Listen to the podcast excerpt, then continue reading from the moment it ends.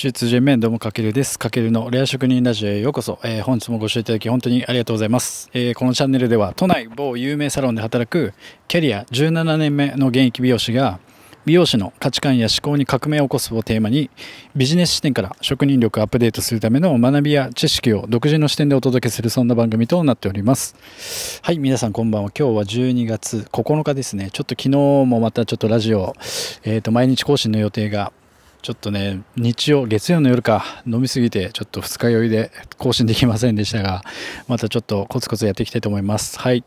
えーっとですね、今日はですね、売上の壁を突破するデジタル時代のアナログ戦略というテーマで解説していきたいと思います。まあ、これは僕、美容師さん、美容師なので、まあ、美容師の売り上げにもやっぱ壁が存在していてただこれ美容師に限らずあの他の業界の方でも応用できる内容となってますのでぜひあの最後までご視聴いただけたらと思います。で、まあ、美容業界っていうのはあの昔から売り上げの壁的なものが確かに存在していて、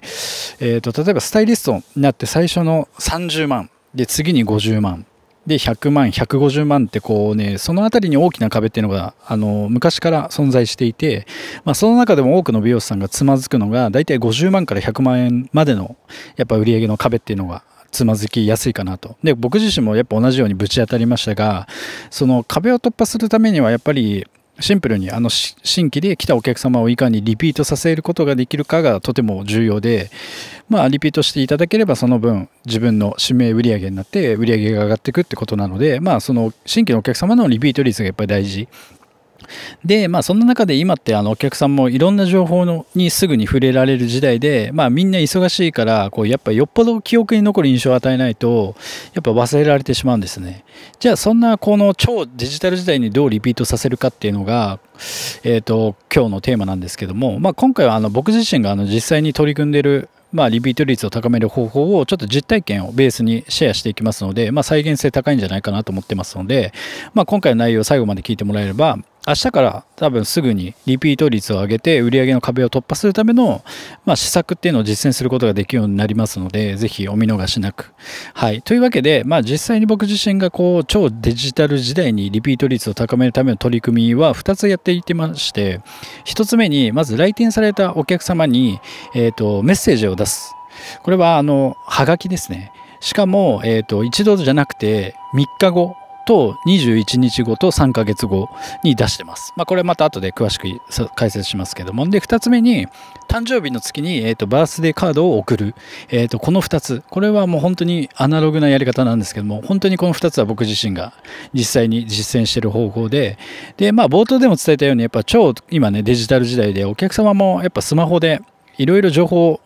に触れることができる時代で、まあ便利になりましたよね。まあそれは僕たちも多分一緒だと思うんですけども、ただその分見るものが多すぎて、こう過去の出来事とかって記憶に残らないなんてことが一つデメリットになってて、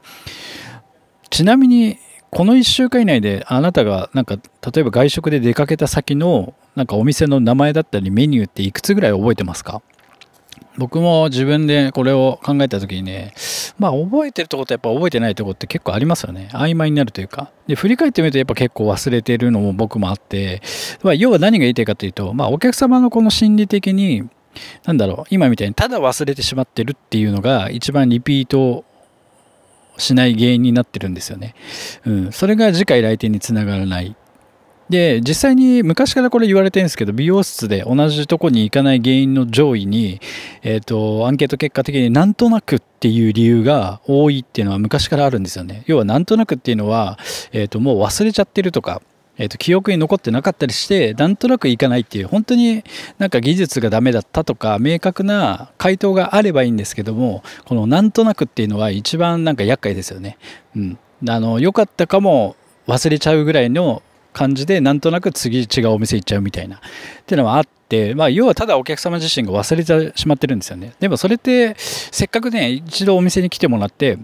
もう自分の命の時間をかけてこう最高の技術とおもてなしをしたのにそのなんとなくで来ないのは非常にもったいないと思いませんかね？うん、じゃあ、まあ、その逆を考えた時にじゃあそのいかに頭の片隅にでも覚えてもらえるかっていうのが多分超重要で、まあ、そのための取り組みとして僕が実際にやってる方法が、えー、とさっき言ったえー、と3日後と21日後と3ヶ月後のスパンで DM を送るのと、あとはバースデーカードを送る。まあ、この2つ。で、これは僕に限らず本当にアシスタントの方でもできるまあ、再現性のある方法なので、これはね、めちゃくちゃおすすめです。で、実際にこの方法で僕自身も、やっぱ売上50万ぐらいの行った時に、やっぱそこから結構なかなか上がらなくて低迷した時代に、まあ、例えば本を読んだり、まあ、なんかセミナーに参加した時に、まあ、これは使えるなと思って試した結果、まあ、2ヶ月後に、まあ、30万ぐらい売り上げアップしましたね、実際に。だから50万から80万までは、えー、と達成できました。で、まあ、こういうのって、まあ、情報を仕入れてやるかやらないかはもちろん大事なんですけども、まあ、今回伝えたい本質としては、やっぱりいかにお客様の頭の中で覚えてもらえるかっていうところは、絶対覚えておいてもらった方がいいかなと思って。で、そのための、今回僕紹介した方法なんですけども、これ以外にも多分やり方ってたくさんあると思うんですよね。ただその中で僕がこの2つを実践し実践しているのは、まあ、今本当に何度も言うように超デジタル時代だからこそこのアナログな方法が効果的なんじゃないかなって感じてるからです。なのでまあこの3日後、21日後、3ヶ月後のスパンで DM を送る方法ももちろん今ならね、あのネットとか使えばあの簡単に自動でメッセージを送ることもできるんですけども、やっぱさっき言ったようにネット時代にこう見てもらえる確率って結構めちゃくちゃ難しいじゃないですか。それならやっぱ直接お客様の自宅のポストに届く。直接届けるのがやっぱ確実で、で、しかも手書き感があると、なんかもらった方も嬉しいですよね。で、その方法を、えっ、ー、と、一応そのさっきのスパンで実施してるって感じです。で、この感覚も、まあ、人の記憶から完全に忘れられてしまう、まあ、忘却曲線って昔からありますよね。何日後に何十パー忘れてしまうみたいな。うん。なところを逆算した数字で、この3の倍数がやっぱいいらしいんですよね。だから3日後、え、ー、と、3の倍数21日後、まあ2週間弱ですよね。で、3ヶ月後。で、あとはバースデーカードも、やっぱり、あの、名前とか DM みたいに、えっ、ー、と、自動で入力したんじゃなくて手書きでやっぱりしっかり書く。で、いろんな企業からネットでスマホにね、バースデー系っていろいろ届くじゃないですか。まあ LINE とか登録してたりすると。ただやっぱりあの、家のポストに手書きでバースデーカードがね、ちょっとこう、気持ちがこもってものが届いたら嬉しいじゃないですか。まあそんな感じですよね。で、本当はベストはその人の誕生日の当日に届くのがベストなんですけども、まあ僕もそれやってたんですけど、忙しくてやっぱポスト投函、投函とかが難しいならまあ初月に送るのがベストかなと